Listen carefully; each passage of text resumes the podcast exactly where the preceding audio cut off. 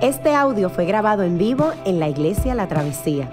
Nos alegra que puedas utilizar este recurso y esperamos que sea de bendición.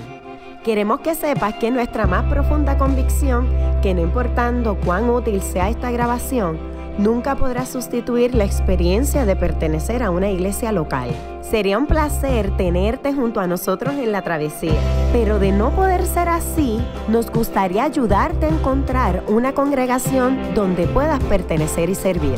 Una vez más, nos alegra que puedas utilizar este recurso.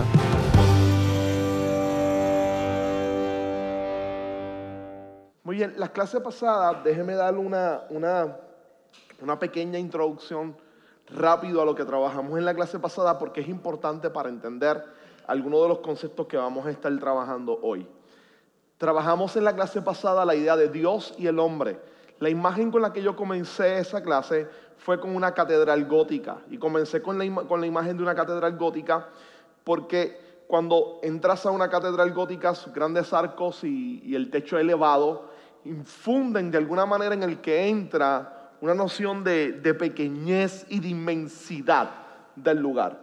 Y, cuando mirabas hacia los lados, este, como muy bien ya nos había explicado, cuando miras hacia los lados, vas a ver vitrales, trabajan mucho con la luz, vas a ver vitrales que estaban pintados con historias bíblicas.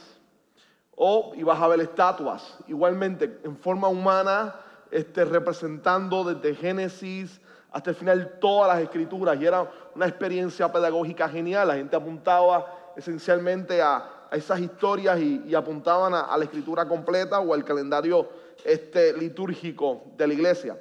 Y estos dos elementos nos mostraban en alguna manera esta obra arquitectónica proclamaba voz en cuello principios teológicos muy importantes. Y es que Dios en esencia es un ser tanto trascendente como inmanente está por encima de nosotros, es perfecto. Por lo tanto, nuestro conocimiento finito nunca va a lograr abarcarlo completo. Por ese Dios también se ha revelado y se ha hecho real y cercano en la historia del ser humano. Se ha revelado en su, en su historia, en la historia y en la revelación que es la escritura. Y eso nos permite conocer y darnos cuenta de que nuestra mente finita no va a alcanzar su grandeza, pero que podemos percibir y reconocer el acto de redención y la forma en cómo Él se ha revelado. Y estos dos elementos combinados serán sumamente importantes cuando empezamos a trabajar a Dios. Hay algo que se va a volver a repetir aquí, es que cuando nos acercamos esencialmente a mirar a Dios, nos dimos cuenta que Dios, parte de sus atributos, uno de ellos, además de sus atributos incomunicables y comunicables, incomunicables son atributos que no hay un ejemplo con nosotros, no son analógicos. Dirían los teólogos con nosotros, no hay ejemplo de ellos en nosotros. Y los atributos comunicables son atributos que definitivamente nosotros tenemos cierto grado de semejanza, aunque Dios obviamente lo tiene en perfección, como conocimiento, etc. Parte de eso también entramos en los decretos, y aquí es que esto es importante, entramos en los decretos divinos y nos dimos cuenta que la voluntad de Dios tenía tres grandes fases.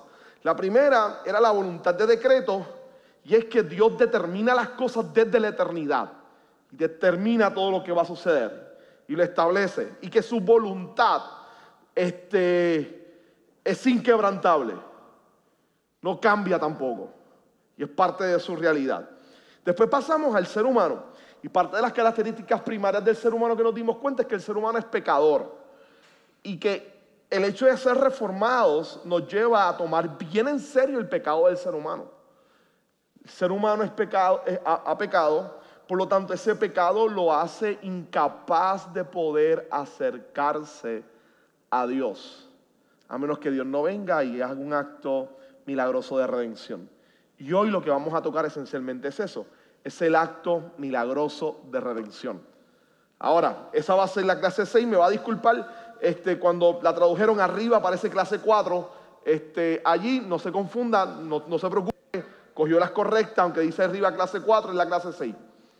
Este, que es la persona de Cristo. Vamos a comenzar con la persona de Cristo porque el inicio con la persona de Cristo o la doctrina sobre Cristo, lo que se conoce como cristología, este, es la siguiente doctrina a nivel lógico después de trabajar Dios y hombre. Mire, le voy a explicar por qué, eso es sencillo.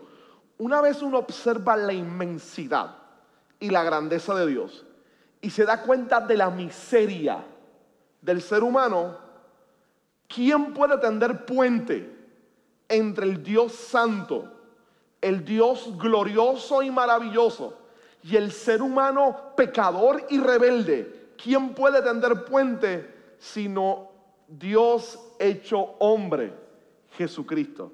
Así que la doctrina de la cristología es la que logra salvar esta gran separación y se convierte en el puente que conecta y que redime el acto humano. Y eso es sumamente importante porque estamos ante la doctrina de la reconciliación, de la manera en cómo Dios reconcilia al hombre con Dios. Ahora, cuando empezamos a trabajar con la persona de Cristo, lo primero que nos acercamos a mirar es su composición. Y estamos entrando de nuevo, así que que son misterios, pero que podemos mirarlo por medio de las acciones reveladas de la Escritura. Así que nos acercamos a algo llamado Jesucristo, a una persona. Y la composición de Jesús es complicada, de alguna manera. Lo primero que hacemos cuando confesamos a Jesucristo es que hay dos palabras que son importantes. Y me estoy refiriendo a la página número 2 que usted tiene en su capítulo número 6. Y hay dos definiciones que son cruciales, persona y naturaleza. Son palabras que vamos a utilizar constantemente cuando se habla de cristología o de Cristo. Persona y naturaleza. Ahora, por persona, nosotros nos estamos refiriendo a lo esencial de un ser, lo que lo distingue, lo que lo hace un ser individual o exclusivo o diferente, lo que representa su existencia. Ahora, cuando nos referimos a naturaleza, nos estamos refiriendo a las cualidades de esa persona, a las cualidades de la persona. La persona es lo que lo hace de manera de ser un ser particular, tiene sus propias características. Ahora, la naturaleza son ciertas cualidades de esa persona. Cuando hablamos de Jesucristo, el tercer concepto que trabaja con persona y naturaleza se llama, esto es complicadito, ¿no? Una palabra de domingo, unión hipostática. De hipostasis de naturaleza. Nada, de nuevo, se puede dar el, el guille cuando está hablando con alguien. Le dice, ¿tú sabes lo que es la unión hipostática? Es la unión de las dos naturalezas de Jesucristo. La idea es la unión de las dos naturalezas y es que en Jesús ambas naturalezas están unidas, tanto la humana como la divina. Por lo tanto, ya de esa que nos está diciendo algo. Y es que Jesús tiene cuántas naturalezas? ¿Cuántas? Dos, humana y divina. Ahora, ¿cuántas personas tiene? Una persona una persona. Tiene una persona, una persona con dos naturalezas, una humana y una divina. Y esto es crucial e importante a la hora de entender a Jesús. Ahora, la unión hipostática nos habla de cómo estas dos naturalezas se unen. Esto es crucial porque la iglesia estuvo por años batallando contra esto. Y, y, fue una de las doctrinas más difíciles. Yo no espero que hoy ya usted resuelva la idea y salga de aquí diciendo soy tremendo cristólogo. La iglesia estuvo siglos peleando con esto, siglos de enfrentar malas enseñanzas. Todavía, algunas de las grandes herejías que se levantan por ahí parten principalmente de un mal conocimiento de la persona de Jesucristo. Ejemplo, tin, tin, tin, tin, los testigos de Jehová. Parte de su problema primario es una mala comprensión de la persona de Cristo, de la segunda persona de la Trinidad de Jesús. Ahora, no solamente ellos, esto ocurre también en muchos otros lugares, algunas predicaciones inclusive. La gente sin darse cuenta, su concepción de Jesús es un poco extraña y problemática. Ahora, la idea es que estas dos naturalezas están unidas. ¿Cómo están unidas estas dos naturalezas? Ahora, hay una sola persona, dos naturalezas, de manera que el Logos, el mediador, el Señor, el Salvador, eh, eh, es el mismo, es el Cristo preencarnado, el Cristo antes de la encarnación, el Cristo eterno, es el Jesús. Ahora, las dos naturalezas lo que implica es que esa segunda persona de la Trinidad, esa persona llamada Jesús, el Salvador, ese Cristo eterno, Él al encarnarse asume completamente una naturaleza humana, pero al mismo tiempo es totalmente divino. Ahora, no es que la divinidad absorbió a la humanidad de tal manera que Jesús cuando caminaba, por eso totalmente divino, así que los azotes de la cruz no le dolieron a él. Por eso aguantó tantos golpes, porque no le dolían. No, no, no, era 100% hombre. Ahora, no significa que la humanidad absorbió la divinidad de manera que ya no hay un ser divino, sino solamente un Jesús humano que tiene la capacidad de enseñar cosas buenas. No, no, el hecho de que Él pudiese morir en la cruz del Calvario, de que no cometiese pecado, tiene grandes implicaciones de la idea de que es 100% hombre, pero también 100% Dios. Que estas dos naturalezas están juntas en algo que llamamos misterio, que no sabemos cómo explicarlo, solamente se reflejan en la escritura, que no sabremos nunca tal vez cómo explicarlo hasta la eternidad, cuando tengamos conocimiento pleno, más extenso pero que es una realidad muy poderosa y muy significativa para la iglesia. La idea de que Jesús 100% hombre y 100% Dios. Ahora, esto tiene unas implicaciones para nuestra vida que son cruciales a la de poder entender eso. Este, les contaba la clase pasada que yo recuerdo una amiga de mi esposa que en su iglesia le decían que cuando Jesús murió en la cruz, la naturaleza divina abandonó la cruz, la naturaleza humana. Porque estaba sufriendo, estaba muriendo en la cruz. Yo recuerdo estar en mi antigua iglesia, yo era estudiante de instituto bíblico, había terminado los institutos bíblicos en las iglesias pentecostales, que son muy buenos este, para estas comunidades. Y yo recuerdo que había una hermana en la iglesia que dijo algo bien similar. Ella decía que cuando Jesús hacía milagros, era la naturaleza divina la que actuaba. Porque cuando estuvo en la cruz, simplemente era la naturaleza humana la que estaba sufriendo. Y por eso es que él dijo, ¿por qué me has desamparado? yo rápido abro los ojos, me escandalizo, porque los grandes credos de la iglesia, los credos católicos, los credos que toda la iglesia confiesa, dice que en esencia son dos naturalezas inseparables e indivisibles. No se pueden dividir, no se pueden separar. Dios es 100%, Jesús es 100% hombre y 100% Dios. Y desde el momento de la encarnación hasta inclusive el momento de la resurrección, hasta en la actualidad, Él sigue siendo 100% hombre y 100% Dios. Jesús no es un espíritu que está en el cielo.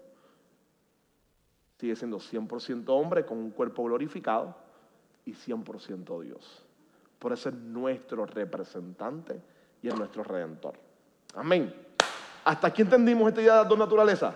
¿Sí? Porque ya puede frontear un poquito con que conoce lo que es unión hipostática. Trabajo. Así que por lo menos tenemos algo en nuestro repertorio y en nuestro lenguaje con lo que podemos trabajar.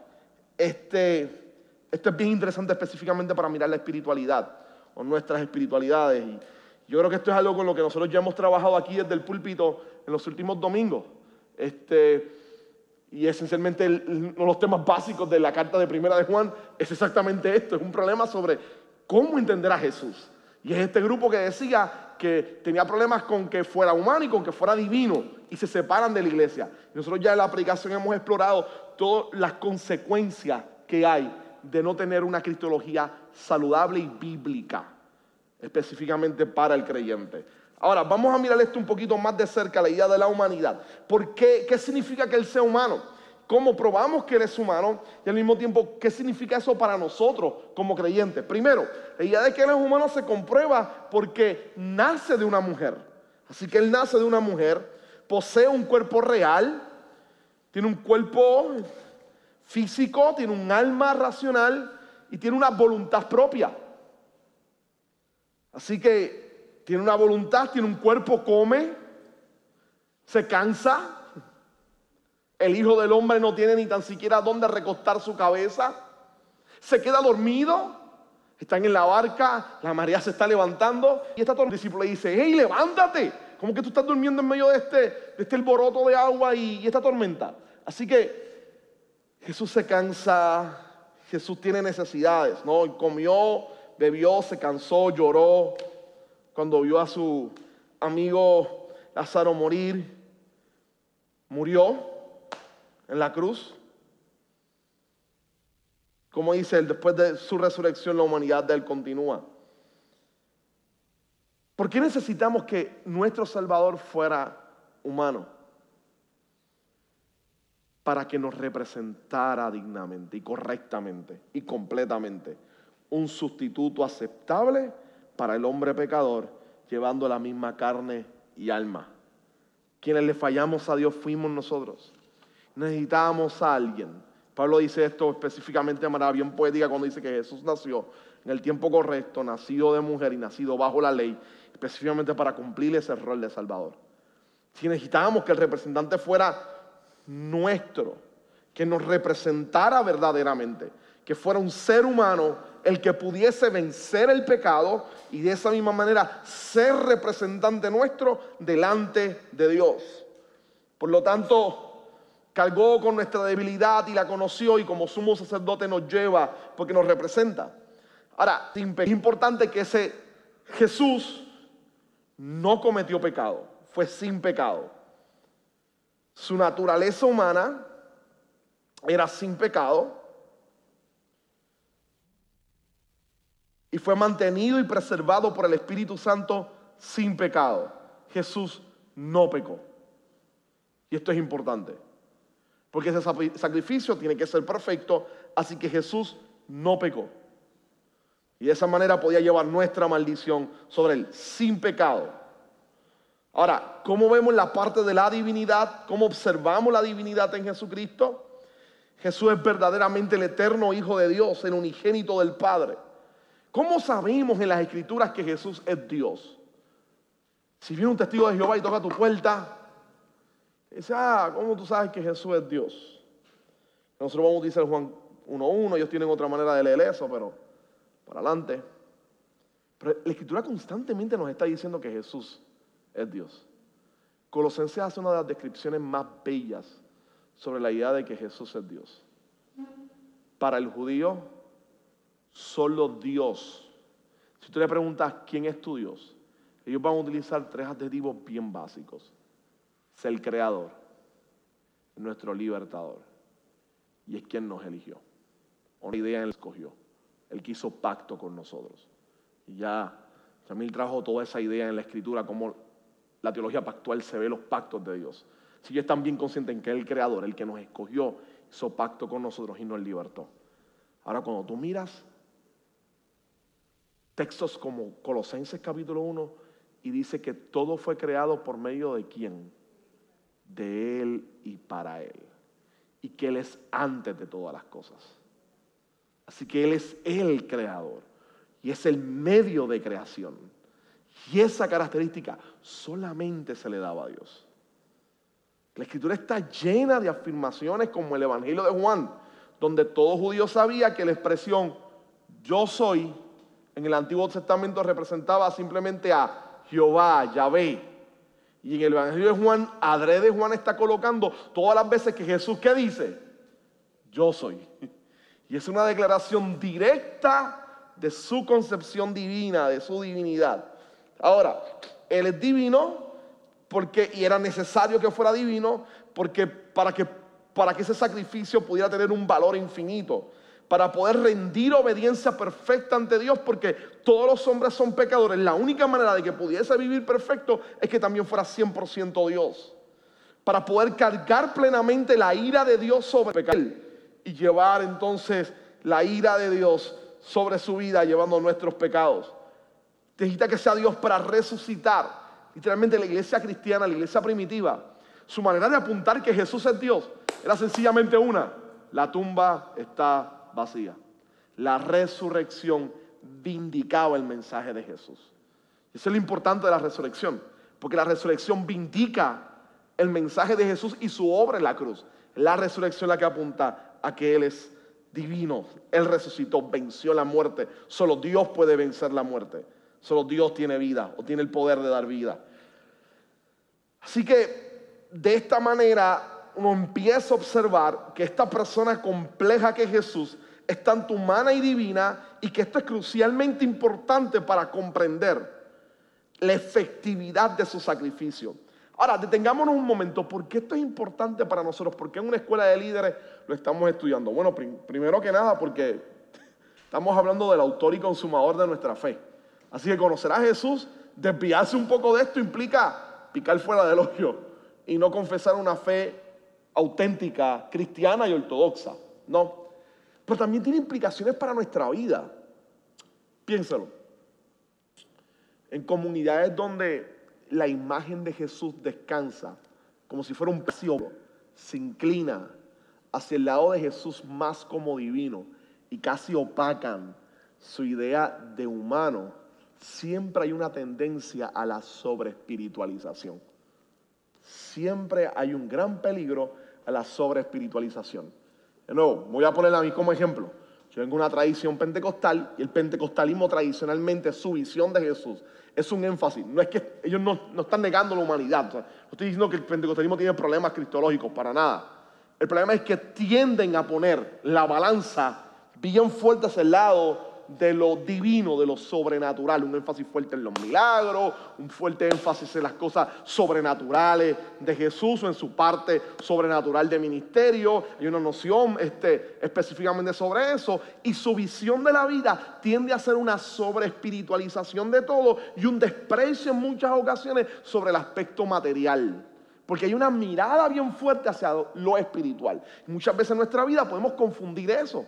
Entonces nos encargamos tanto en nuestros devocionales de mirar el Evangelio y estamos tan absorbidos, tan entusiasmados por los milagros y las acciones sobrenaturales de Dios que tendemos a nuestra vida que corra más a una sobreespiritualización de las cosas. Y eso no es una espiritualidad saludable o sana. Ahora, tenemos otro movimiento de iglesias entonces su énfasis fuerte es más sobre la humanidad de Jesús. La nota que dan ellos es su solidaridad, solidaridad con los pobres, su manera de andar con los pecadores, sus palabras revolucionarias, el hecho de que sufre, el Jesús que está entre los pobres para los pobres y caminando con ellos, etc. Y su visión de vida cristiana tiende a ser una visión más inclinada hacia lo material, inclusive en algunos contextos lamentables, rechazando la espiritualidad. el péndulo se tira para esta esquina. Cuando recordamos como iglesia que Jesús es 100% hombre y 100% Dios, nuestra espiritualidad se convierte en una espiritualidad balanceada. Jesús tanto es el que camina y está con los pobres preocupándose de ellos, pero al mismo tiempo es el que tiene palabras de vida eterna. Es el que tiene poder para callar la tormenta. Es el que resucita de entre los muertos. Es el todopoderoso. Entonces, ambos elementos son cruciales para una correcta vida cristiana. Por eso es importante la doctrina de Jesucristo, entre otras cosas. Ahora, cuando hablamos entonces de Cristo, lo tenemos ya 100% hombre, 100% Dios. Vamos directamente entonces a mirar el aspecto de sus oficios. Y esta parte es hermosa. Los oficios de Jesús. Y nosotros constantemente la iglesia cristiana ha mirado tres, estos no son exhaustivos, no significa que solo Jesús presentaba estos oficios, sino que son los más descriptivos de su misión. En otras palabras, son los que más describen la obra de Jesús. Y estos son el ser profeta, el ser sacerdote y el ser rey. Él es profeta, él es sacerdote y él es rey. Ahora, como profeta. Cuando miramos el Antiguo Testamento, nuestra inclinación primaria para algunos, cuando se le habla de profeta, para nosotros es una persona bien rara y extraña. Es un individuo que de seguro está molesto, en muchos contextos, en la imagen de mucha gente el profeta pareciera ser alguien que tiene visiones todo el tiempo sobre el futuro, que se abre el telón del tiempo y están mirando las cosas que suceden en el futuro. Y una mala comprensión cristiana es pensar que el profeta del Antiguo Testamento lo único que hacía o lo que primariamente hacía era mirar hacia el futuro. Y cuando uno mira bien los profetas se da cuenta que es falso. Su vocación primaria no era con el futuro. Ellos no eran adivinos. Su vocación primaria era ser los voceros de Dios en la tierra. Era proclamar el consejo de Dios. Era ser la boca de Dios. entre el pueblo de Dios, entre Israel. Era recordarle a Israel cuando se había apartado del pacto. Era recordarle a Israel quién era el, Dios del pacto. Era recordarle a Israel las bendiciones de ser obediente al Dios del pacto. Era recordarle el amor inmenso del Dios del pacto. Eso es lo que hacían los profetas.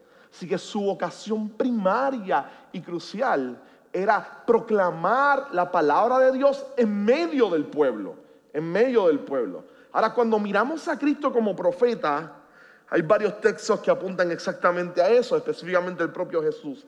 Dijo que el último de los profetas en Israel, a ese estilo, fue quién? Juan el Bautista, gracias. Juan el Bautista. Porque todos, al ser la voz de Dios, apuntaban a la palabra de Dios encarnada. Primera de Juan. Perdón, Juan capítulo 1, verso 1. Al logos, a la palabra de Dios esa palabra encarnada, aquel que revela plenamente al Padre. Hebreos capítulo 1, verso 1. En el principio este, Dios habló, se nos mostró de diferentes maneras y diferentes formas por medio de los padres y los profetas, pero en este tiempo se nos ha revelado por medio de su Hijo, a quien ha constituido heredero de todas las cosas. Así que Jesús se convierte en la palabra revelada, en la palabra mostrada.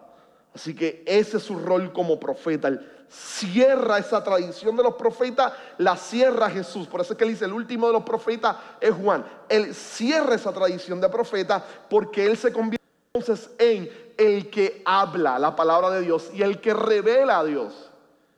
El que ha visto, el que me ha visto a mí, dice Jesús, ¿ha visto a quién? Al Padre o al que me envió. Él se convierte en la revelación máxima de Dios. Por lo tanto, se convierte en la palabra de Dios. Así que Él es el último, o es el profeta icónico y completo. Sus palabras se manifiestan y se muestran. Ahora, él, y esto es interesante, él tanto como profeta es tanto el revelador, es el profeta como el revelado. Él es el contenido de, la profecía y por eso es que dice que Juan es el último, todos apuntaban hacia él. Ahora, lo segundo es que él es el sacerdote. El profeta es el que está encargado de hablar y de mostrar quién es Dios. Ahora, él es el sacerdote. Ya todos sabemos que en el Antiguo Testamento la sangre se convertía en este elemento de vida y debía ser derramada para el perdón de los pecados del pueblo. Y había un representante del pueblo y de Dios, un representante del pueblo delante de Dios, que era el encargado de espiar el pecado del pueblo. Y Dios designa ese sacerdote.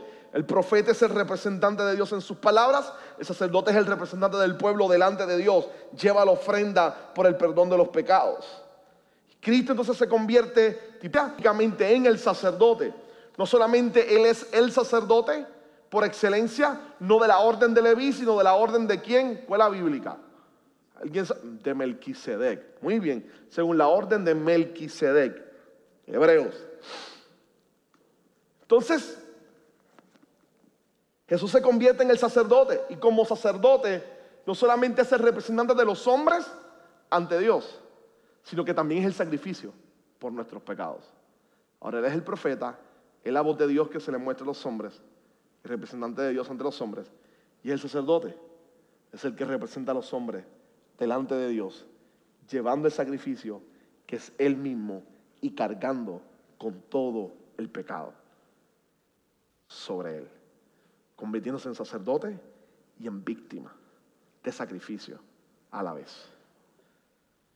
Entonces, está el rol también de él como rey, profeta, el sacerdote y el rey. El rey en el Antiguo Testamento es eh, instituido como Dios para servir como su virrey, aquel que va a dirigir a la nación de Dios, al pueblo de Dios, a ese a, cumplir ese reinado prometido que Dios tenía presente para ellos. Entonces, ahí vemos la línea de David completa y a Jesús, específicamente en Mateo y en otros lugares, buscando conectar, o dice a Jesús con David para decir que él es el rey. Cuando muere Jesús en la cruz del Calvario, ¿qué es lo que dice el letrero que está arriba? Rey de los judíos. Muy bien, la idea de ser del rey de Dios, el que representaría o el que establecería su reino sumamente visto en la vida de Jesús. Y esa parte número 2 en la página 8, déjenme leerla porque es preciosa. Si está ahí, puede observarla conmigo. El rol de Cristo como rey. Cristo cumple el rol tipológico del rey al, uno, marcar el comienzo del reino de Dios. En Lucas, o cuando empieza su mensaje, una vez sale del desierto, empieza a predicar y el resumen que hacen los evangelios del mensaje de Jesús, ¿cuál es? Jesús decía, arrepentidos y convertidos, el reino de los cielos se ha acercado. Y él veía todo lo que Jesús hacía, lo veía como marcas del reino de Dios. ¿Recuerdan cuando Juan el Bautista este, va y envía a alguno de sus seguidores para que le pregunten a Jesús si es Jesús o tiene que esperar a otro? Y Jesús le dice, los cojos andan, los ciegos ven y a los pobres les ha anunciado el mensaje del reino. Soy yo. Todo lo que yo estoy haciendo tiene que ver con el reino de Dios. Así que Él es el que traería el reino de Dios. Su propósito es instituir la iglesia y servir como el rey y cabeza de la iglesia. Él es el rey y cabeza. ¿Quién es la iglesia? Más nuestro libro de orden comienza exactamente de esa manera así. ¿Quién es la cabeza de la iglesia? Jesucristo. Es su rey, el que la dirige. Asciende a la diestra de Dios y se asienta en el poder y la autoridad y, promete volver para consumar el reino escatológico. Él promete regresar y convertirse en el rey del universo completo. Es el rey, el dador del reino y el heredero del reino de Dios. Y estas imágenes están por todas las escrituras de él como rey.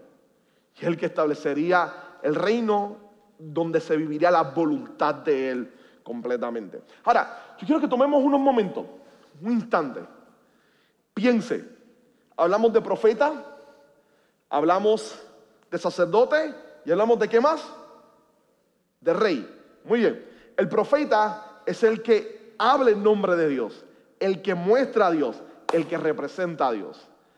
El sacerdote es el que representa al pueblo y lleva la ofrenda delante de Dios pidiendo el perdón por el pueblo, para el pueblo.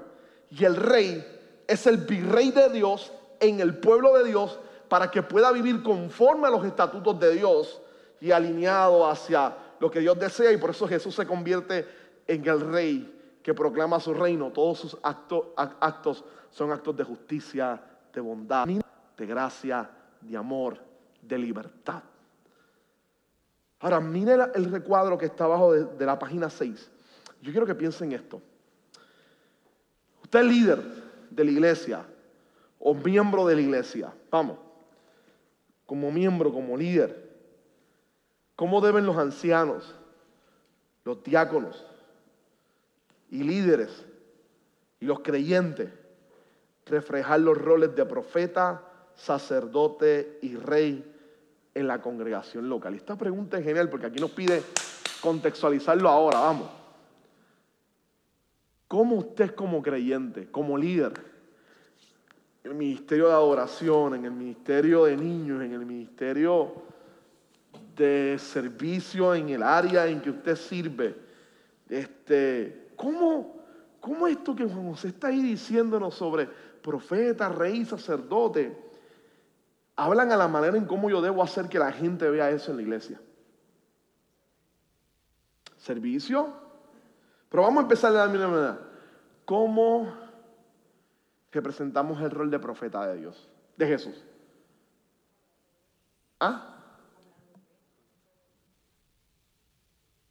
No, lo estás diciendo, e, ejecútalo. Hablando de La gente, muy bien, muy bien. Hablando de Él. Por lo tanto, eso significa que la gente no tiene que esperar al momento del sermón del domingo para que alguien le hable sobre el Evangelio. ¿Verdad que no? Parte de nuestro rol primario es compartir el Evangelio.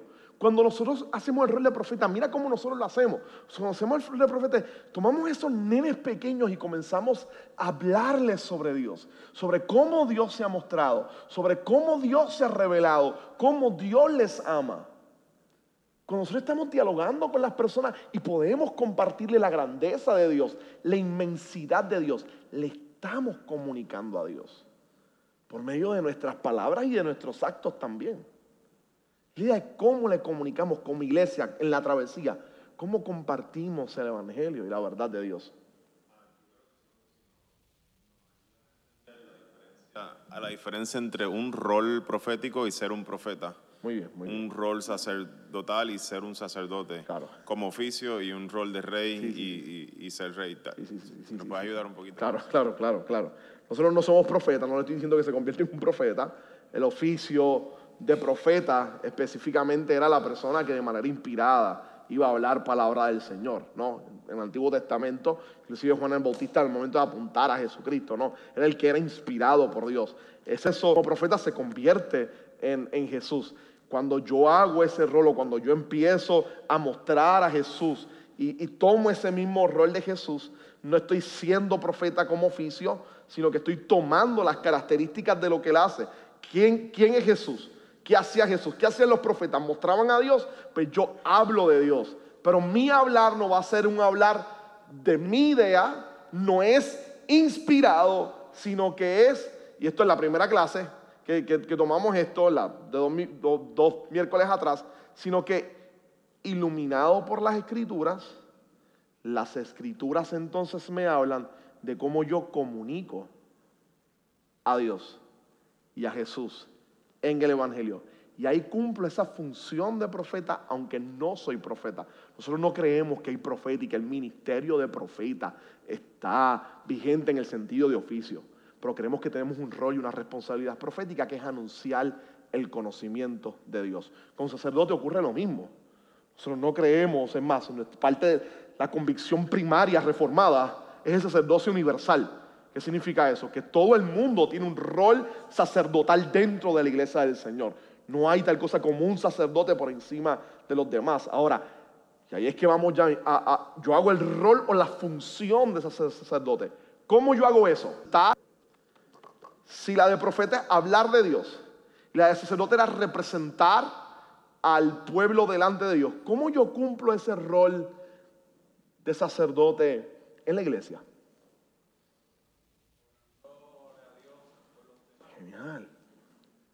Muy bien. Muy bien, orándole a Dios por los demás. ¿Quién más? Y eso nada más tiene mucho peso. No. Eso tiene mucho peso. Porque tal vez sea como que, oye, ok, ok, ok. Ok, yo, yo creo que soy poco sacerdote, ¿no? Porque cuando oro, oro por mí, pero por más nadie. Y si oro, oro por mis hijos y por mi esposa, para que Dios la moldee, o me moldee a mí, cualquiera de los dos. Si, me escucha, me hace, eh, a ti es el que hay que moldear. Este, pero pocas veces sentimos ese peso de orar por la gente de la iglesia, de orar por el perdido, de orar por las personas que tienen necesidad. La idea de los maestros o el ministerio de niños, de no solamente hablarles sobre Dios, sino orar para que sus vidas crezcan, para que Dios les guarde, para que vean cuán amoroso es Dios, llevarlo en sus oraciones, presentarlos ante Dios constantemente.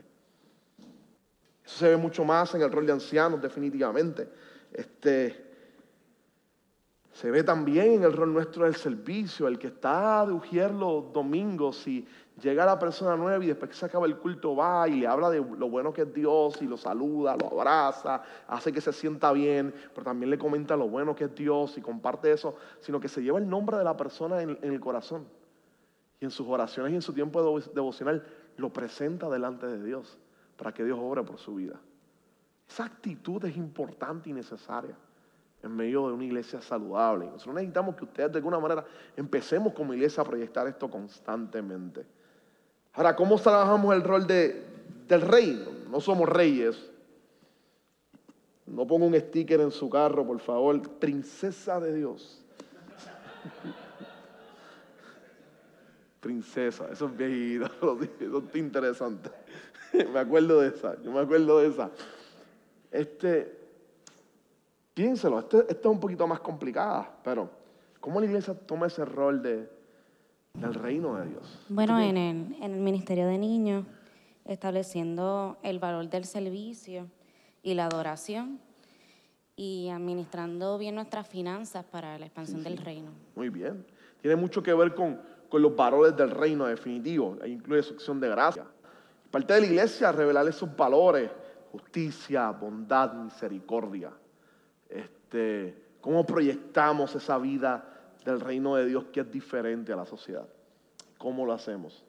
Anclados en Jesucristo y gracias a la bondad de Jesús.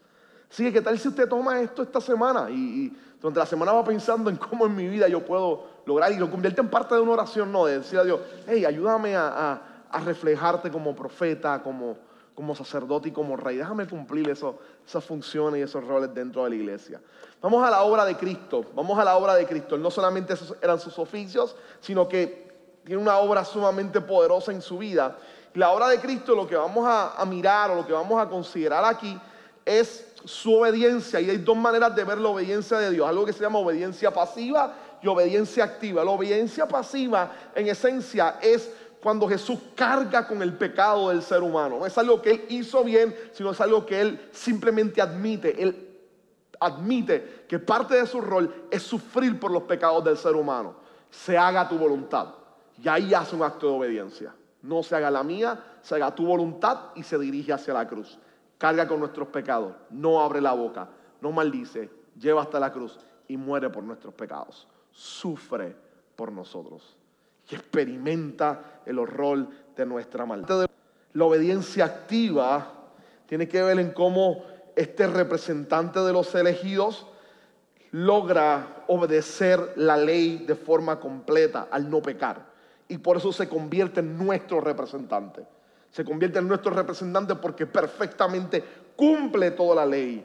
Y los profetas, todo se cumple exactamente en él. A diferencia de Adán, Cristo se convierte en el segundo Adán porque a diferencia de Adán que violenta la ley de Dios, él no. Así que los que están en Cristo logran ese espacio como algo que miraremos ya mismo a la hora de mirar salvación.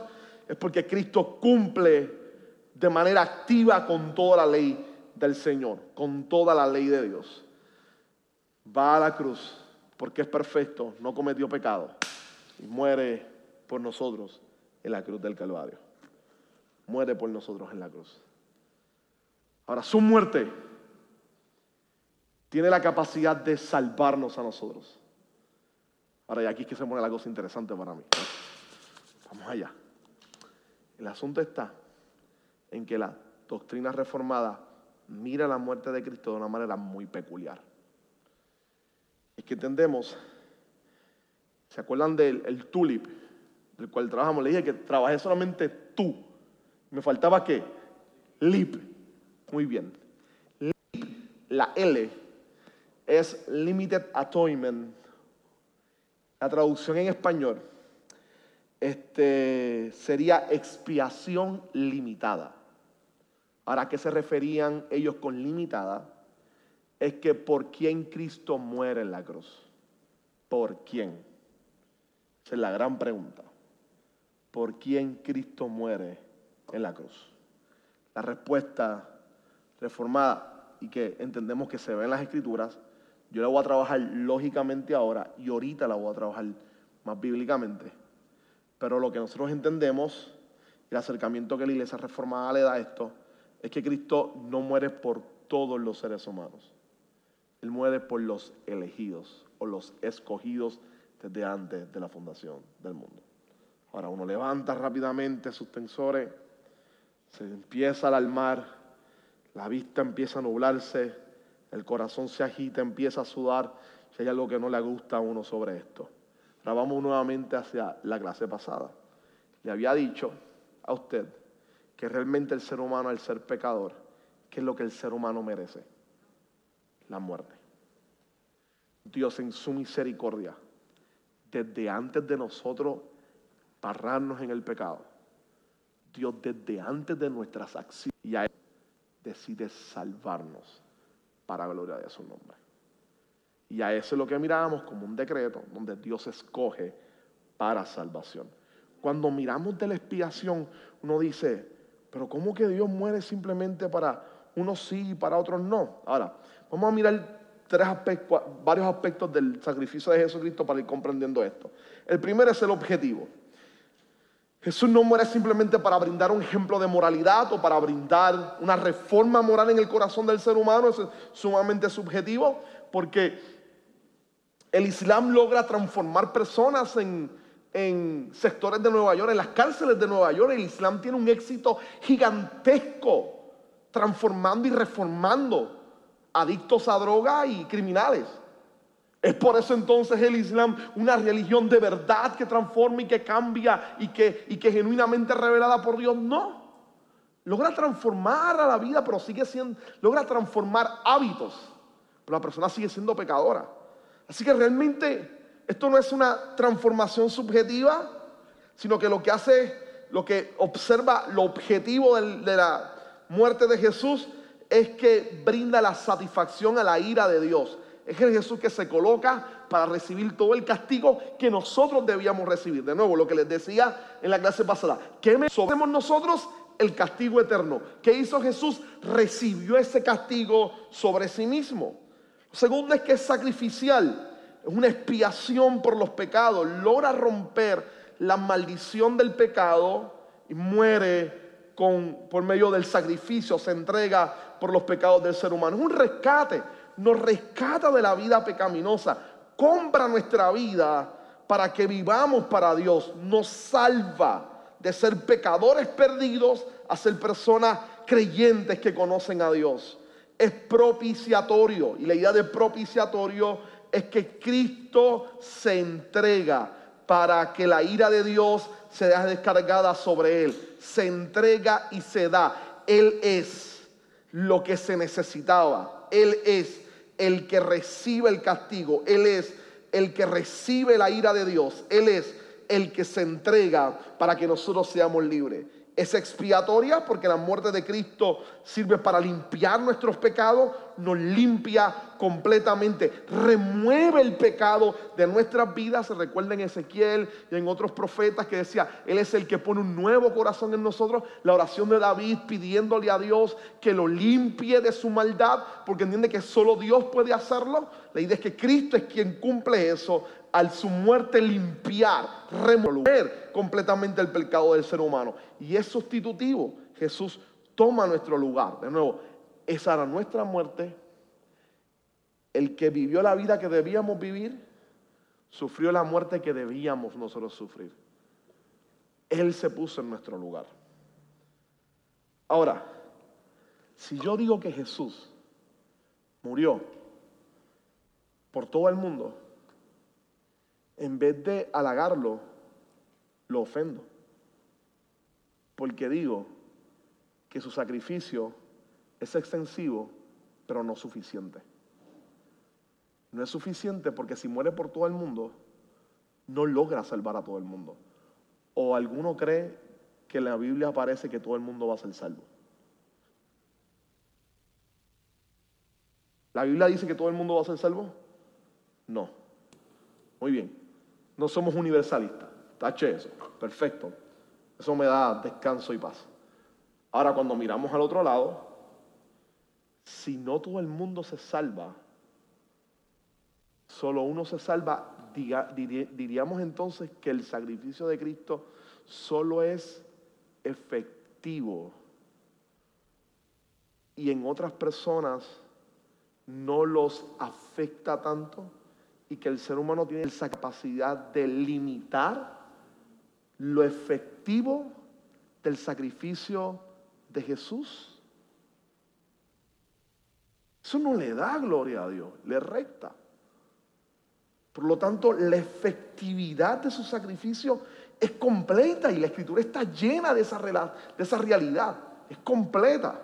Ahora, si no se salva todo el mundo, pero su sacrificio al mismo tiempo es completo para que esto lógicamente se sostenga. Simplemente debemos descansar en la realidad de lo que la Escritura habla, de un Dios que ha determinado quién va a ser salvo, solo por su perfecta voluntad y para gloria y honra de su nombre, como su propio designio. Muy bien, dale, pregunta. Sí, este, ¿qué uno hace con el argumento de...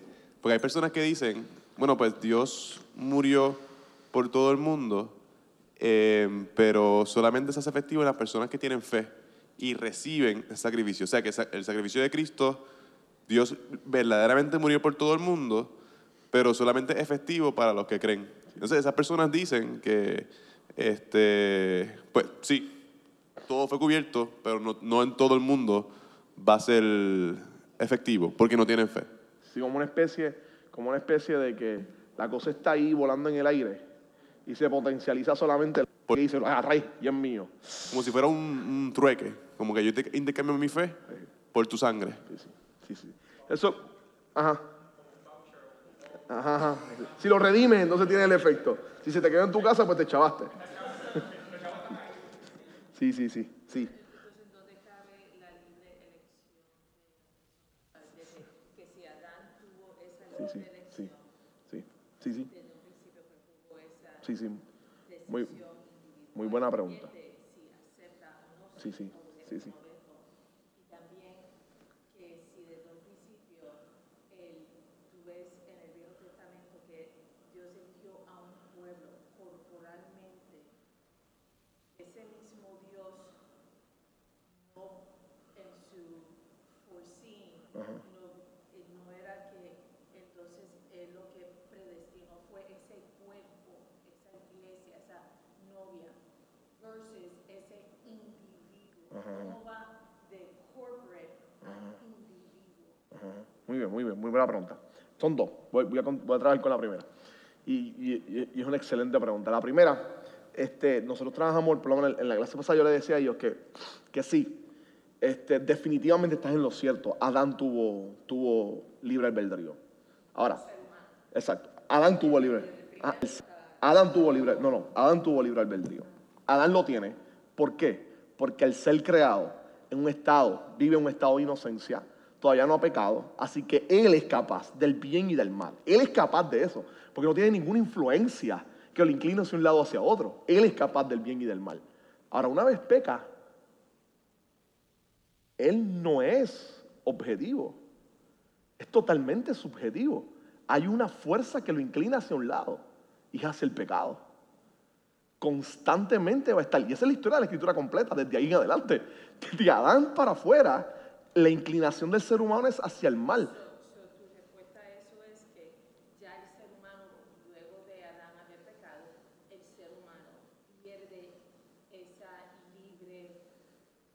Libre, albedrío. ya, Ya. Ya. Ya. Pero, aún así, Juan el Bautista y Jesús nos llama a arrepentirnos. Ajá. Así que yo tomé la decisión. Él está, sí, sí. Bautista está diciendo, Ya, ya. you know, Sí, y, es con la. Perfecto, sí. Y es con de él, y la voy a contestar ya mismo porque voy a llegar ahí ahora. Este, pero vam- vam- vamos primero con Adán, porque ya con la noción de arrepentimiento ya implica la recepción de un mensaje. ¿Está bien? Porque recibí algo.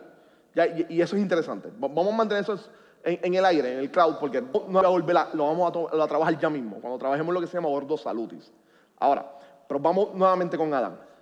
Sí, él tiene libre albedrío, pero de nuevo, cuando él peca, el efecto, le llaman el efecto noético del pecado. El pecado deteriora su capacidad de bondad. Y lo que la escritura te va a decir constantemente es que el ser humano va de continuo hacia dónde? Hacia el mal. La escritura lo dice. El corazón del hombre es de continuo hacia el mal. Su perversidad está constantemente delante de Dios. Es incapaz. No es que el ser humano no haga actos de bondad, pero es incapaz por sí mismo de abandonar la maldad y de escoger solamente el bien. Su corazón constantemente lo va a llevar hacia la maldad, a menos que Dios no intervenga de manera soberana y transforme al ser humano, lo regenere. Eso es lo que voy a trabajar ya mismo. Lo transforme y lo capacite ahora sí para entonces decidir el bien, para querer el bien, para amar el bien. Incluso es tan fuerte esa imagen que cuando Pablo habla sobre nosotros, en Colosenses, por ejemplo, dice que nosotros éramos enemigos de Dios. No es que ni tan siquiera tengamos capacidad de elegir entre una cosa y otra, es que nos agrada el mal y odiamos el bien. Detestamos a Dios como seres pecaminosos. Romanos capítulo 1. Toda la lista de cómo Pablo va ahora expresando la degradación del ser humano completa en su inclinación hacia la maldad. Ahora, eh, por ese lado eso, dejamos en el club de arrepentimiento porque lo voy a trabajar ya mismo. Vamos a la noción de corporate, que es excelente y es muy buena la, la- la- pregunta, por la posición de vista inclusive de, algunos sectores, este, no necesariamente arminianos. Este, realmente, y, y hay mucho de corporate en, en el Antiguo Testamento, definitivo, pero lo corporativo suspende lo individual. Esa es la primera pregunta. La segunda, ¿acaso no hay muchos textos en el Antiguo Testamento donde no todo Israel es pueblo de Dios? Hay una demanda constantemente en que, inclusive en el Nuevo Testamento, ¿acaso Juan el Bautista dice, ve, ve, ve, Dios puede hacer hijo suyo desde las piedras? No todo el que dice ser israelita es israelita verdaderamente. O es más, vamos a decir de esta manera. Yo creo que hay muchos ejemplos de esto en la escritura, ¿por qué? ¿Y qué pasó con el resto de, de los sumerios de donde proviene Abraham, de Ur de los Caldeos? Dios decide salvar solamente a, o revelarse solamente a quién? A uno, al resto no. Y después entonces solamente decide escoger a Jacob y a su hermano no. Y decide entonces ahí cuando tiene pueblo escoger a uno y al otro no. Y lo hace de manera soberana y directa. Si este acto está desde el Antiguo Testamento, cuando llegamos al Nuevo Testamento, el pueblo de Dios corporativamente es el elegido, pero es porque ha sido elegido a carácter individual. En Apocalipsis hay un momento donde el escritor Juan dice que los libros se abrieron y encontraron los nombres de las personas que, los nombres de los salvos que habían sido escritos desde antes de la fundación del mundo. Y está hablando en categorías de individuos, no a nivel corporativo. No dice, y estuvo el nombre de la iglesia que él escogió desde antes. Están los nombres de los salvos desde antes de la fundación del mundo. Así que hay un elemento de que esa corporeidad elegida está caracterizada por individuos. La, fe reformada no niega la corporeidad, sino también el individuo. Por eso. Entonces, ese grupo, ese grupo, ese grupo, ese grupo salvo, escogido, tiene un montón de gente que no son. ¿Por qué ese grupo es escogido? Porque son individuos que fueron escogidos. Pero, de igual modo, en el Viejo Testamento, el que quería ser parte de, de ellos, si ellos seguían, se Muy bien. Exacto. Y ese, ese argumento tuyo es genial, porque confirma lo que te estoy diciendo. Por eso pues la pregunta es, ¿cómo gente que nació? No. Y gente que no nació en Israel son atraídos por Dios y sí. Pero eso no es corporal. Son los individuos que Dios va escogiendo. Y los va mostrando desde antes. Acerca de lo que tú estás hablando, acerca de que el hombre, por yo, yo le diría de otra forma, este, digo, lo, lo que tú has hecho, eh, eh, le digo, no da una cosa revolú. Anyway, este, ¿sabes que Comúnmente decimos que el hombre se inclina hacia el mal, ¿sabes? Su orientación es hacia el pecado, hacia el mal, etcétera, ¿verdad? Eh, y, que, y, que no, y que esa inclinación hacia el bien la rechaza constantemente. Pero yo diría, eh, no tanto esa, ese rechazo hacia el bien, porque el hombre de por sí, él busca un bien para sentirse bien, en cierta forma, para, para sentirse un hombre bueno, etc. Yo diría que en sí el hombre lo que es que odia a Dios. Es, como tú dijiste, enemigo. El hombre no quiere nada de Dios en sí. Y si, y, si, y si contemplara algo de Dios, es un concepto como eso mismo para consolar eh, su estado de culpa, etcétera. Pero en sí, no quiere saber nada de Dios. Y hoy lo vemos hoy en día. Hoy en día la gente está muy dada, eh, digo, siempre ha sido así, pero hoy en día como hay que esa mucha, esa promoción de que eh, el bien, el amar, el respetar, yo, este, yo escojo mi estilo de vida como yo quiero ser, porque yo lo que hago siempre son cosas buenas, y ahí entra con el revuelo este de la equidad, etcétera. Y, y más sin embargo, eh, de- el concepto Jesús, el concepto Cristo, fundamentalistas, Dios, es como un odio hacia lo que es todo lo que tiene que ver con, con esa realidad. El mismo cristianismo es como una cosa, un desdén, Ajá. es como un, re- un repudio, es como un atraso, es como algo retródico, es algo este, eh, eh, eh, arcaico. ¿Ve? El, el tú, el tú contextualizarte dentro de la cristiandad o dentro de la creencia de una divinidad llamada, en este caso que, que nosotros creemos que es Dios verdadero, hasta eso es necio. Hoy en día eso es, pura, eso es pura, pura necedad. Yo diría que entonces en sí el hombre en lo más profundo odia a Dios, odia lo que es el concepto de Dios, lo, lo rechaza totalmente. Te, te puedo dar un ejemplo, no se puede ver en su propia familia, puedo ver con mi propia familia, yo lo, yo lo noto a diario entre los mismos jóvenes, etcétera, y es, es ese repudio a lo que Dios. Con la boca, como dice la Biblia, confiesan, sí, Dios, chévere, en los políticos, sí, soy cristiano, sí, soy católico, etcétera, pero eso es como un teatro, pero en la realidad odia y no quiere, no quiere saber nada de Dios. Este, nada, eso era. Inclusive, la, la idea de odiar a Dios, siendo Dios el sumo bien, de alguna manera también implica lo que dije, el, el problema con la bondad. Claro, por eso es que yo aclaré, y lo trabajamos en la clase anterior, no es que el hombre no pueda hacer actos de bondad. Este, la, la teología llama eso gracia, común. Y el, concepto de que los seres humanos no son más malos, porque Dios refrena la maldad y permite actos de bondad en el ser humano. Así, pero inclusive eso es un acto directamente de Dios para preservar y, y- y cuidar su creación y todos sus planes. Así que, que hay, hay un... Y, la escritura constantemente va a ser bien real. Por eso es que parte de- de- del debate con esto, aunque es fuerte entenderlo, y yo quiero pasar rápido, vamos a pasar ahora a la idea de salvación para entenderlo un poco mejor, este, es el hecho de que nosotros tomamos bien en serio el pecado y el impacto del pecado, el efecto del pecado en el ser humano. O sea, el pecado real, si uno toma bien en serio la doctrina del pecado, se va a dar cuenta que definitivamente el pecado deteriora la capacidad, afecta la capacidad de seleccionar del ser humano. Porque el ser humano está deteriorado, ya golpeado por el pecado. La Biblia dice que no hay hombre que haga el bien y nunca peque. Esa es una. Habla también de que las obras que vamos a hacer buenas, Dios la preparó de antemano. Porque de hecho nuestras propias obras son como trapos de inmundicia para Él. O sea que si nos vamos a lo que la Escritura dice, primero nacemos enemigos de Dios.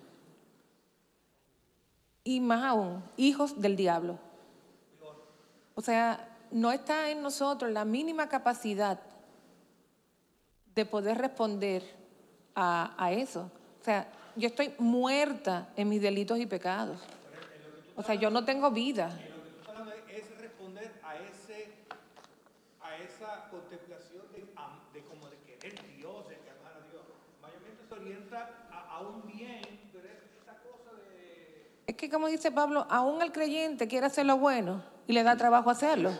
Sí, sí, sí. Y, y las, y las intencionalidades de la bondad a veces repercuten, aunque hay un acto de bondad, por acciones pecaminosas. Porque Porque la quiere- abundancia del corazón. Sí, uno, uno Sí, quiere sobresalir. Exacto. Lo que, por, por decir, por, decir que yo practico es- un bien, el bien no es sinónimo de que yo creo en Dios. No, no, y, y es definitivo. No es Y, y tampoco es sinónimo de bien, porque también hay una intencionalidad tal vez de... porque hipocresía. Es muy bien, exacto. Entonces, la humanidad, Hay un poco de manifestación de pecado ahí. la Claro, que está vendiendo es eso. claro. El Por, bien, por eso, yo soy bueno, etcétera. Exacto. Por eso, ajá.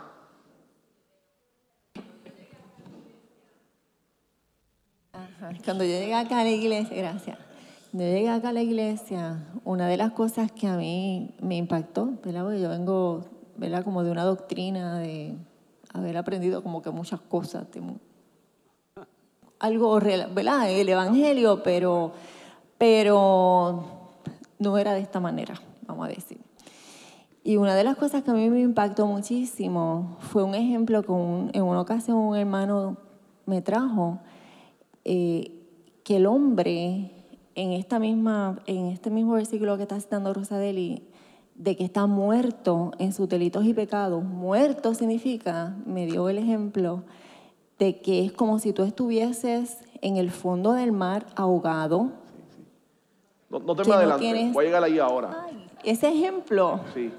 Ah, No, no, no, no, pues no ejemplo, pero a lo que estás planteando. Porque es la manera de explicar todo esto. Voy a Ah, llegar pues exactamente está bien. ahí. Ok, Ya, con ese- ya, y ahí te la doy. con ese Quédate con el ejemplo, micrófono. lo voy a dejar ahí, Quédate pues. con el micrófono, quédate con el micrófono. Cuando llegues ahí lo dices. Quédate con Eso el fue lo que micrófono. a mí me cuando quédate con el micrófono. Voy a llegar ahí y quiero que lo diga.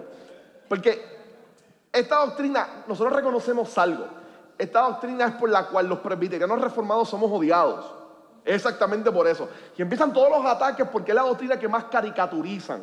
Desde salvo siempre salvo, desde determinista, desde exclusivista, etcétera, etcétera. To- todos los motes que nos quieren dar. Es- ah, no evangelizan, son fríos.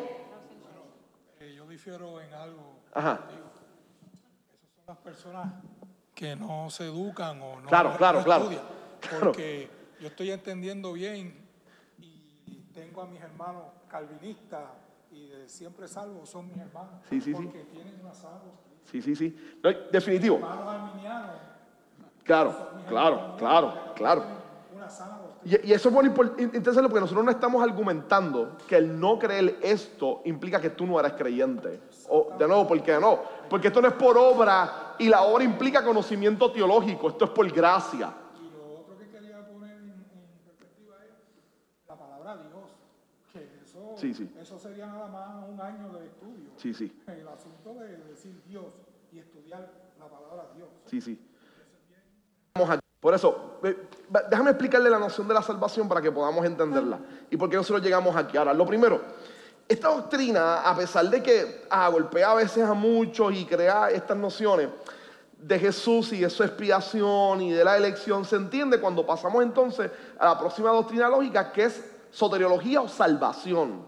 Entonces, parte de lo que nosotros empezamos a, imprimir es que Calvino nunca pensó, bueno, primero, déjenme aclarar, él no fue el creador de esto. o sea, no hay nada, de, de todo lo que él escribió sobre esto, no escribió nada nuevo de su propia autoría. Lo que hizo fue citar a Agustín, el que la iglesia universal considera el teólogo más importante del cristianismo. Y Agustín lo que hizo esencialmente, como Ronnie dijo en un sermón, fue citar a Pablo en su escrito. Es una crítica barata. El que diga salvo siempre es salvo. Claro, claro, barata claro. No, no sabe realmente Claro. de dónde viene. Claro. Ahora, tanto cuando Calvino lo presenta, que es bien interesante porque él trabaja el tema de, de- de la, de la... Él edita su gran obra, que, que es este, Institución de la Religión Cristiana, y es ya como en su tercera o cuarta edición donde él empieza a trabajar con esto y es por una necesidad pastoral.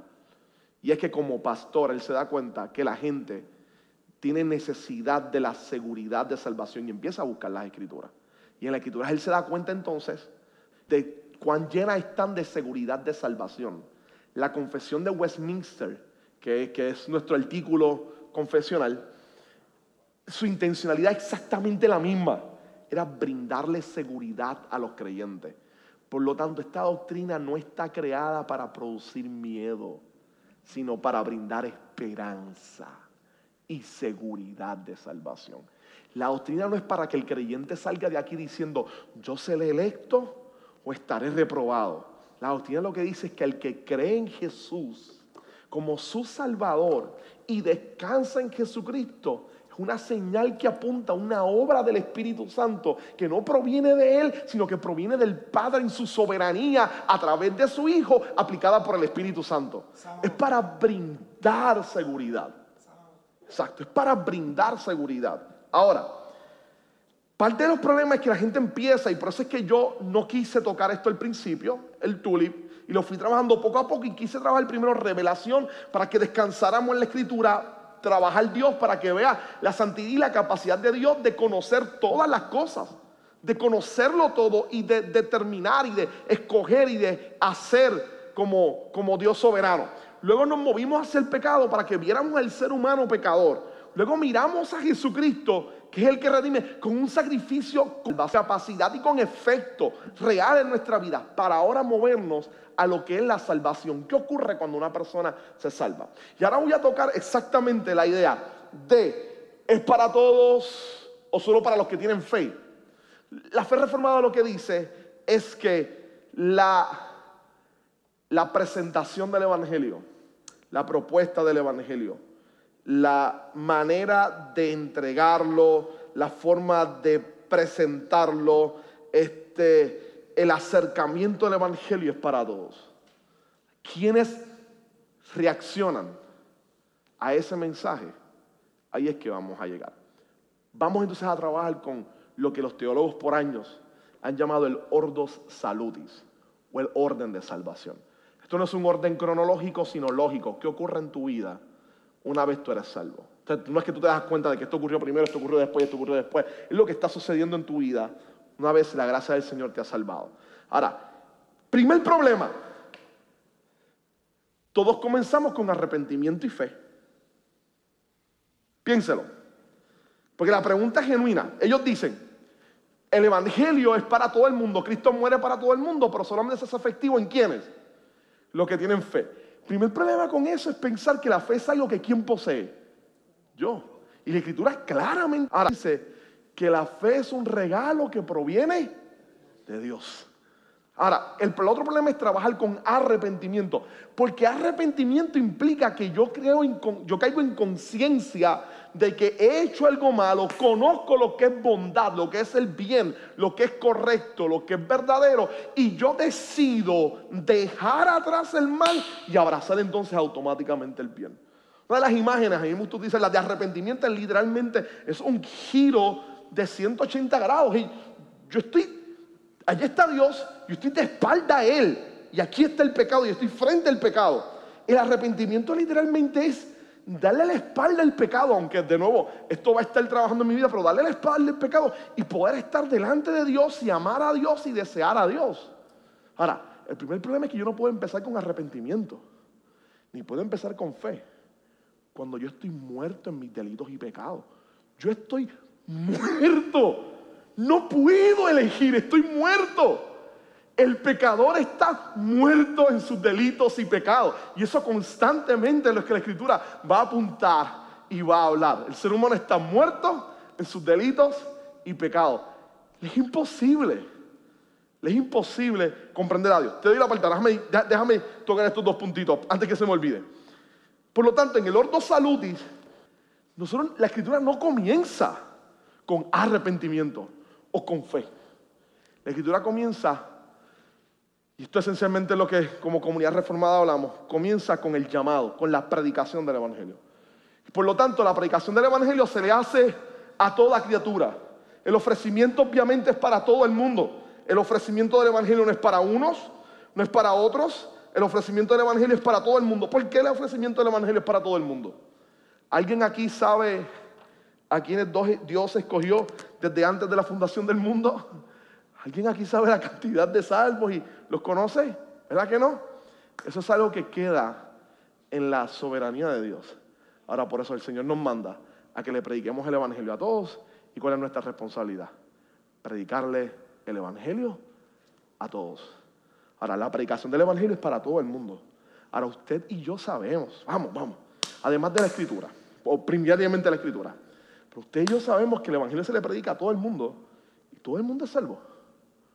No, ahora, algunos pudieran argumentar que no, no, lo que pasa es que los que son salvos son los que decidieron creer, como si fuera algo de ellos.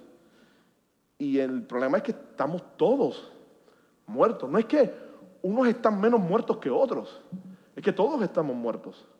Recuerdo cuando yo era cliente, la imagen de los evangelistas que yo recuerdo es que decían, "Deja, Jesús es un caballero que se acerca a ti y toca la puerta. Te dije, déjame entrar. Y yo hacía una predicación aquí, recuerdo y decía, no, yo no necesito un caballero, yo necesito un salvador. Yo estoy en esta casa, estoy adentro y estoy muriendo o estoy muerto. Yo necesito que Él entre, rompa la puerta, ponga sus manos sobre mí y me dé vida. Yo no puedo pararme a abrirle, pues, se va a quedar todo el tiempo. Puedes abrirme, que yo soy un caballero, yo no puedo entrar, no me atrevo a entrar. Puedes abrirme y yo muerto adentro. Huele a muerto ya. Puede abrirme. No le voy a abrir nunca. Yo necesito que él rompa la puerta, entre y me dé vida para entonces poder sentarme con él a dialogar. Estoy muerto en pecado. Por eso es que tomamos la, la doctrina del pecado, la tomamos en serio. Estamos muertos al pecado. Así que el Evangelio se predica, pero nadie en sí mismo puede responder porque estamos muertos al pecado. ¿Cómo solamente podemos responder si nos dan vida? Regeneración se llama eso. Regeneración. Nos dan vida. Primero yo escucho el Evangelio y luego Dios me da vida para poder escucharlo. En Hechos hay una imagen poderosa. Pedro está predicando. Y dice que, oiga, y dice que el Espíritu Santo, Pablo, y dice que el Espíritu Santo abrió su corazón para que pudiese escuchar la predicación del Evangelio. Y es un texto que Lucas está explicando. Y es genial. Porque la pregunta entonces es, porque el que regenera, el que da vida es el Espíritu Santo. O sea, si el Espíritu Santo no obra en su corazón, esta persona escucha pero no responde al Evangelio exactamente. Tiene que el Espíritu Santo trabajar en su corazón para que pueda responder entonces al Evangelio. ¿Ah? Exacto, esa es la parte del llamamiento eficaz. Ahora, cuando lo primero es el, exacto, el llamamiento, la regeneración. Volvemos a la vida. Esto no es la discusión de Jesús y Nicodemo. ¿No es esa? O sea, tú eres, tú, eres sabio en Israel y no sabes decirme esto. Claro que no sabes si está muerto en sus delitos y pecados. Ahora, ¿cómo puedes responder correctamente? El que no nace del agua y el espíritu no puede heredar el reino de los cielos. Tienes que nacer de nuevo. Estás muerto, tienen que darte vida. Ah, nacer de nuevo. Tengo que volverme a meter en el vientre de mi madre. No, es que te den vida porque estás muerto en pecado y necesitas vivir. Solo cuando tú estás muerto en pecado, solo cuando tú vives, es que tú logras entonces ver quién es Dios, su belleza y ser consciente de la inmundicia de tu propio pecado y aceptar o querer o anhelar el perdón de Dios porque con la vida te ponen la fe. Esta es una teoría reformada. Ujú. Vemos que nosotros de vida, cuando nacemos, ¿no? ¿Quién te da soplo de vida? El Espíritu de Dios no, obra en uno. Dime un verso que diga eso. No, no. No, no. Porque Dios inhaló en Adán espíritu de vida ya. La próxima vez que eso aparece en la escritura, cuando Jesús coge a los discípulos, es una opción bien intencional con eso. Es bien intencional de recreación, de volver nuevamente a darles vida nueva, de, de- de regeneración y de transformación de lo mismo que estamos hablando. Si no, tú naces siendo vivo y ya está. Ahora, ese espíritu que entra en tu vida es el Espíritu Santo en el momento de salvación, en una obra de regeneración. That's it. Sí, sí, por eso. Pero ese asunto de que, aun siendo uno malo, damos buenas dádivas. Sí, sí. eh, sin- eso no se está refiriendo a uno haciendo regenerado. Bueno, no, regulate que, regulate que, regulate que las buenas acciones, ¿es lo mismo que salvación? Muy bien, muy bien. Pero nosotros estamos- buenas acciones significa una nueva naturaleza. Muy bien, muy bien, muy bien. Exacto. Ah,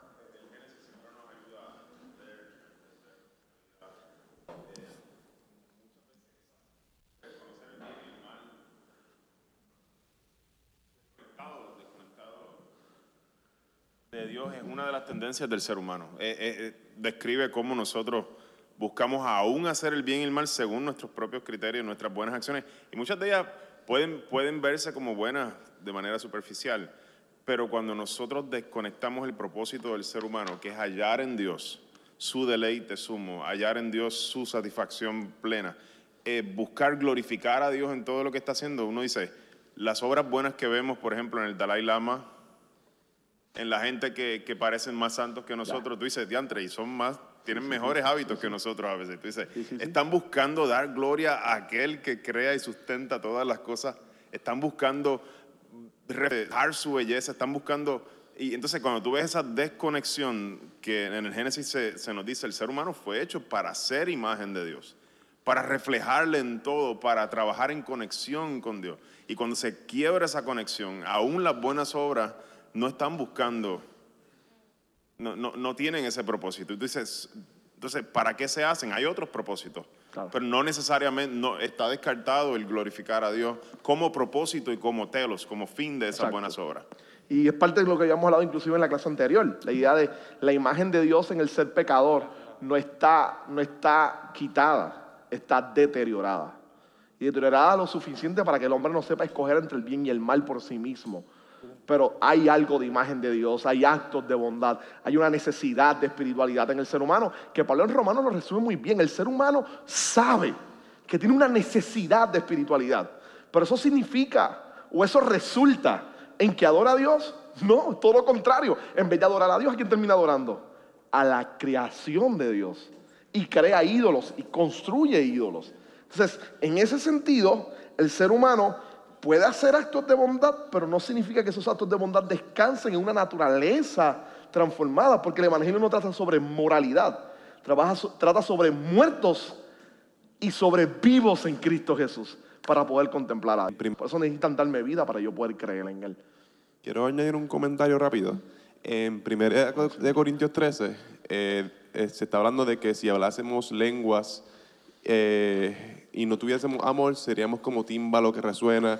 Si entregásemos todo Ajá. y fuéramos lo más bueno posible, pero no tuviésemos amor, eh, nada somos, nada valemos. Y entonces en Romanos 5 se habla de que el Espíritu Santo derrama el amor eh, de- del Padre en nosotros. Y ese tipo de amor, que uno santo y bueno, objetivamente bueno, es el que necesitamos entonces, necesitamos un cambio de corazón. La Biblia dice que el hombre tiene un corazón de piedra. Por lo tanto, si el hombre hace buenas obras, pero su corazón sigue siendo de piedra, el- las obras que está haciendo verdaderamente no son para la gloria de Dios, como dice Yamil, sino que s- son su propio fin. El hombre es su propio fin. Y necesita que el corazón de piedra entonces sea removido y, sea, y le sea puesto uno de, de- de carne. Porque si no, pues todas las obras que va a hacer va a ser atadas a, ese corazón de piedra que no conoce a Dios y no conoce verdadera bondad. Por eso la regeneración es el game changer aquí. Es el que cambia el juego. Porque una vez yo me doy cuenta que yo necesito vivir porque estoy muerto, es la única forma entonces de yo poder saber que una vez me dan vida, yo entonces tengo la capacidad de decir, tengo convicción, ahora pecado, esto está mal y me está destruyendo. Y eso es arrepentimiento. Ahora, a eso se le suma entonces en poner mi confianza en Dios. Y eso es fe. Y aún más interesante cuando miramos la escritura, gente. Porque ¿quién opera el arrepentimiento? ¿Quién me, el Espíritu Santo me da vida. ¿Y quién me hace entender que estoy mal? Es el Espíritu Santo también. ¿Y quién pone en mí el creer como el hacer conforme a su voluntad? El Espíritu Santo también en mi vida. La predicación el Espíritu Santo hace que la escuche. Quien me regenera es el Espíritu Santo. Quien me hace arrepentirme es el Espíritu Santo. Quien me hace creer es el Espíritu Santo. Esto le llaman monergismo. Estas son acciones directas de Dios. No son acciones mías. Son acciones directas de Dios. En la escritura, quien pone el arrepentimiento, quien pone la fe, quien hace que nazca de nuevo, quien me hace escuchar el Evangelio, todo es un acto de Dios por su gracia. De Dios por su gracia. Luego le sumamos a eso rápido el asunto de el arrepentimiento y la fe y adicional la idea entonces después de eso están los otros que la justificación, declararme justo delante de Dios, la adopción que también la obra del Espíritu Santo, la santificación que la hace el Espíritu y la glorificación que en el final la va a hacer, la va a hacer el Espíritu Santo.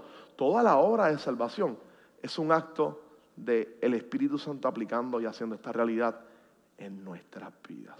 Entonces, los versos o en los evangelios cuando Cristo menciona tu fe te ha hecho salvo, se refiere a algo que el mismo Espíritu Santo hizo. Entonces, ¿a qué hace la referencia tu fe? Bueno, porque la, Si tuvieras fe de un grano de mostaza, si tú tuvieras fe como un grano de mostaza. O aún Israel no ha hallado tanta fe para entrar en el debate. No, no, exacto. No, bueno, es, es- es genial porque mira, tú mismo te lo estás, te lo estás contestando. Y si, si lo tomamos, si lo tomamos inclusive en ese contexto, trabajando toda la idea de toda la escritura, a quién él le dice inclusive, específicamente cuando lo mira tu fe, te ha salvado o en Israel no haya dado tanta fe. Que es genial porque en algunos de los casos está hablando de gente que no es israelita. Que no es israelita, no es parte del pueblo, del pacto. Hay un obrar misterioso de Dios en su vida, que definitivamente es un obrar del Espíritu Santo trabajando con sus vidas y cambiando sus corazones. Por eso es importante, esto está ocurriendo Si tuvieran fe como un grano de mostaza, ayúdanos a creer. Pero después la escritura constantemente te va a decir luego que se te revela la escritura. Recuerda que la escritura es progresiva. No, no, no, no, no busque que desde Génesis te diga que Dios es tres y que la salvación sea de esta manera. Ahora cuando mira, por eso es que miramos toda la escritura. Por eso en teología pactual miramos que inclusive los pactos, ¿quién hace el acercamiento de cada uno de ellos? ¿Quién es el que lo ejercita? Dios. ¿Qué hace el ser humano? Es receptor del pacto. Entonces, cuando miramos entonces que entramos entonces en la explicación de las nociones de salvación y la revelación se amplía en el Nuevo Testamento y se amplía más todavía en las cartas de Pablo cuando empezamos a ver toda la noción de, de, de por fe en Jesucristo, en las cartas de Pablo, en las cartas universales, etcétera, nos damos cuenta que esa fe que está obrando es una dádiva del Espíritu Santo. Es un regalo que el Espíritu Santo hace y que brinda a los corazones de la gente.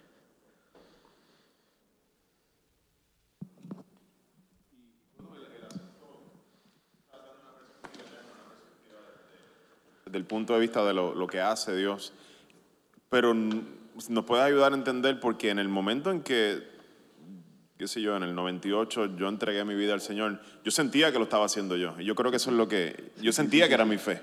Sí, sí, sí. Y, y es- una perspectiva fenomen- fenomenológica, Ajá, lo que le llaman. ajá, Eh, eh, ajá. nos puede- ¿Hay algo, algo que nos puedas ayudar entonces? sí, sí, sí. ¿Es mi fe o no es mi fe? En cierto sentido. Sí, sí, sí, sí.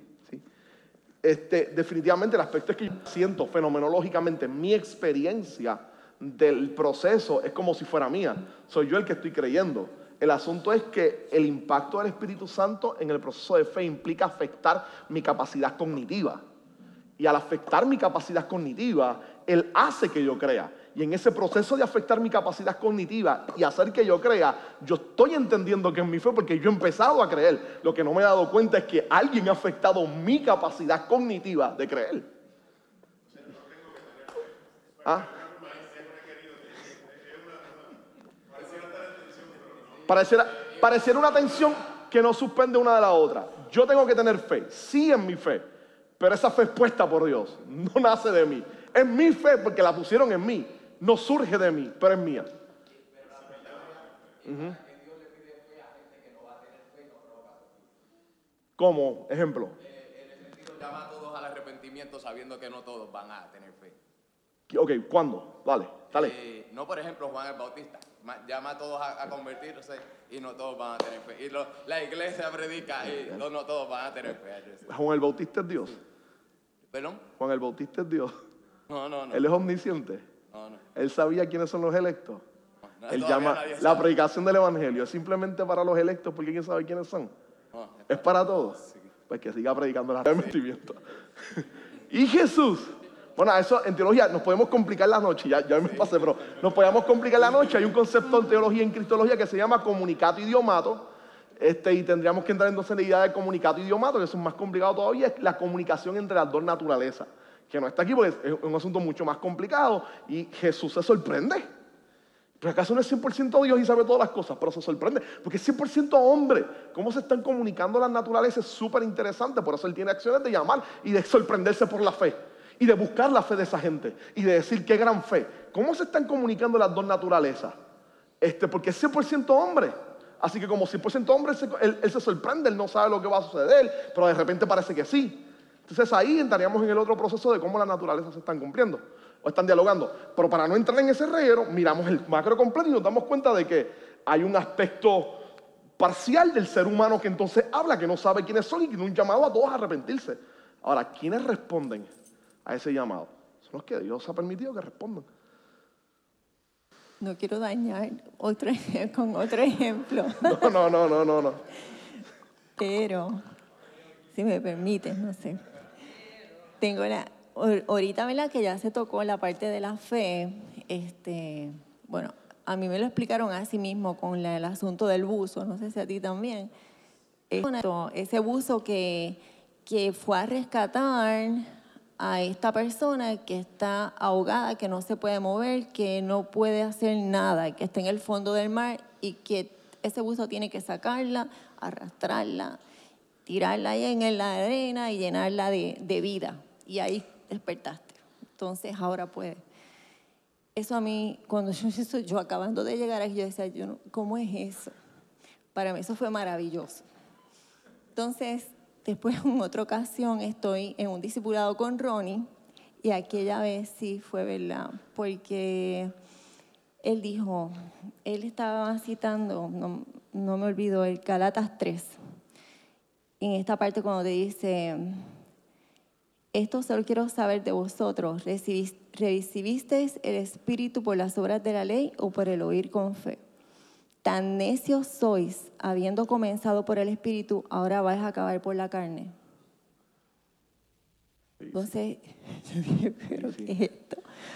Porque es la parte en que entonces uno cae en tiempo de que esa parte, o sea, la parte de la fe ya estaba resuelta, esa parte es dada por Dios y es el Señor el que hace la obra, pero entonces quedaba esa parte como de, de la santificación, que entonces ahora con yo le decía como que con Mollero Power, yo voy a ir a predicar el Evangelio, yo voy a hacerlo con mi fuerza y voy a, a- y voy a buscar mi corona, porque en mi corona voy a tener muchos diamantes. ¿Qué sé yo? Uy, Una uy. cosa así como media I remember that. Yo Y entonces- Sí, sí. Y entonces, y entonces de repente caes como que, ¿qué pasa? Eso también es de Dios. O sea, eso, esa parte también, también es obra de Dios. Y entonces ahí yo dije, ay, pero yo hubiese querido saber eso antes, porque da un descanso. Y dije, bueno, porque Dios, la obra tiene que ser perfecta, entonces uno puede descansar. Exacto, realmente. muy bien. Y, y hay, hay- y con esto vamos a cerrar, porque esa expresión me permite entonces darle el close a esto. Y es eso, el tulip es, el él era el limited atonement por eso mismo. La expiación es limitada, porque nosotros creemos definitivamente que la muerte de Jesús es suficiente para salvar. Ahora, el Espíritu Santo es quien toma esa muerte y la aplica en los escogidos. Y es lo que habíamos mirado en la clase cuando miramos la Trinidad económica y cómo la Trinidad se revela de diferentes maneras en, en el acto de salvación. El Padre planifica, crea todo el acto. El Hijo ejecuta el acto y el plan de salvación. Y el Espíritu Santo aplica el plan de salvación en las vidas de las personas. Entonces, en esa Trinidad económica, el Espíritu Santo está aplicando. El sacrificio de Cristo es suficiente, pero es aplicado en los que Dios determinó que fueran salvos para que puedan responder. Muertos son vivos y pueden responder entonces al Evangelio. Esa gente que responde, como ese sacrificio es suficiente, como es suficiente, esa gracia llega a sus vidas que no pueden resistirse, gracia irresistible, que es la próxima. Esa gracia transforma sus vidas. La salvación golpea su ser de manera que culmina con la idea de que es tan suficiente, tan suficiente. Esa salvación que nadie puede robártela y quitártela. Claro, claro, claro, claro, claro. Claro, claro. Bueno, sí, o- exacto. En muchos casos, yo no me acuerdo exactamente cuándo fue el momento en que definitivamente yo empecé a creer. No sé ustedes, pero uno, uno puede asegurarse cuál fue el día que pasó el frente, si usted pasó el frente alguna vez. Sé, porque eso es parte del otro problema nuestro, ¿no? De pensar de que la salvación es, estamos en una sociedad instantánea. Nosotros queremos que la salvación sea, pasé, oraron, ya, se acabó. Alguna cosa mágica sucedió. Y, y- y- de nuevo, la, salvación es algo que yo no recuerdo, yo recuerdo cuando yo pedí perdón, pero, pero trato de recordar el momento en que las cosas empezaron a cambiar en mi vida y tal vez no me doy cuenta de cuándo empezaron a cambiar. Eso hace que algún día algo sucedió ahí adentro y algo transformó todo. Ahora, esto apunta a que como el sacrificio de Dios es perfecto, porque Dios es perfecto y sus planes nadie los quita, no. Pero eso era importante entender la doctrina de Dios. Y sus decretos son perfectos. La aplicación del Espíritu Santo en mi vida es perfecta. Y Él me ha salvado. De manera que yo le pertenezco a Él. Y ni lo alto, ni lo bajo, ni ninguna otra cosa creada me podrá separar del amor de Dios que es en Cristo Jesús, Señor nuestro. Y hay seguridad de salvación en Cristo. ¿Significa esto, como hablamos ahorita? Salvo siempre, salvo no.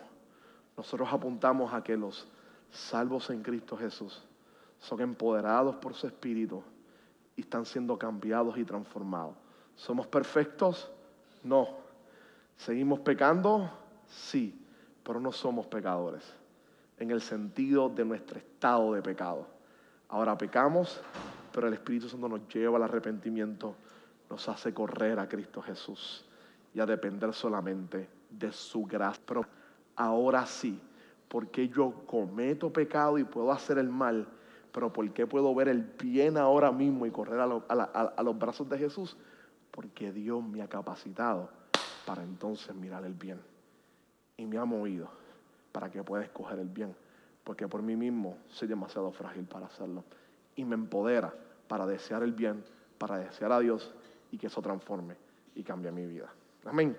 Son las 9 y 19. Esto, es único, yo tengo mil problemas, son 20 minutos que me pasé. Quiero cerrar aquí, me voy a quedar, pueden hacerme preguntas.